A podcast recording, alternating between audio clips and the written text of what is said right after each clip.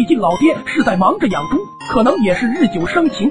铁蛋爹睡觉也有猪的一样呼噜声，铁蛋爹的呼噜声是出奇的大，震的铁蛋是睡不着觉，像 AK 四十七自己步枪火力贼强，搞得我上课都在打盹。我凡人之躯又不是修仙者，再这样下去，我怕过不了几天，亲朋好友就要过来为我开席。为了自身性命的担忧，我找到了我的好哥们小挺帮我出出主意。在我叽里咕噜一顿描述之后，小挺是大概明白了其中过程，一拍脑门。说我以前听老人说有个偏门药方，说是童子水包治百病，一杯下肚提神醒脑，两杯下肚是永不疲劳，三杯下肚是超越神了。铁蛋直夸妙啊妙啊，这个药物自己就可以生产。于是我回到家后，亲手为爹地精心准备药水，解开阀门开始放水，一滴药材都没有浪费。看着手中的杯子，我忐忑地说：“爹地，你每日养猪辛苦了。”这是我为你泡的冰糖红茶。铁蛋爹看着铁蛋的孝心说：“你小子可算干了件人事。”感动的接过杯子一饮而尽，味道好极了。我哟，还是热乎的，好大儿有心了。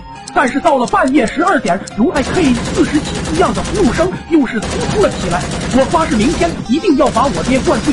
第二天，铁蛋爹是早起喂猪。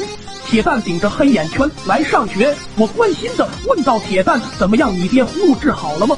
铁蛋无奈的叹了口气。此时我分析到，肯定是你一个人的疗效有限。你准备一个大瓶杯子，我叫上几个好兄弟，我们干一票大的。只见他们进了厕所，一人出了一份力。放学后，我是拿着冰红茶的大瓶子，装满了我们全班的希望，义无反顾的冲向了我家猪圈。此时铁蛋爹还在喂猪，丝毫不知道将会发生什么。铁蛋端着一大瓶冰红茶递给了铁蛋爹，爹你肯定累了吧？喝口水休息一下吧。这猪就交给我吧。铁蛋爹也正好渴了，吨吨吨吨的就喝下去了。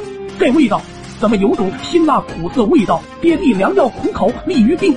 铁蛋爹虎躯一震，瓶子正好掉在了旁边的小草上。只见小草茁壮成长，铁蛋爹是一怒，这到底是什么？这是我给你治呼噜的童子水。当天晚上我就被老爹扔进猪圈，听了一晚上的猪呼噜声。你不赞我不赞，铁蛋迟早要完蛋。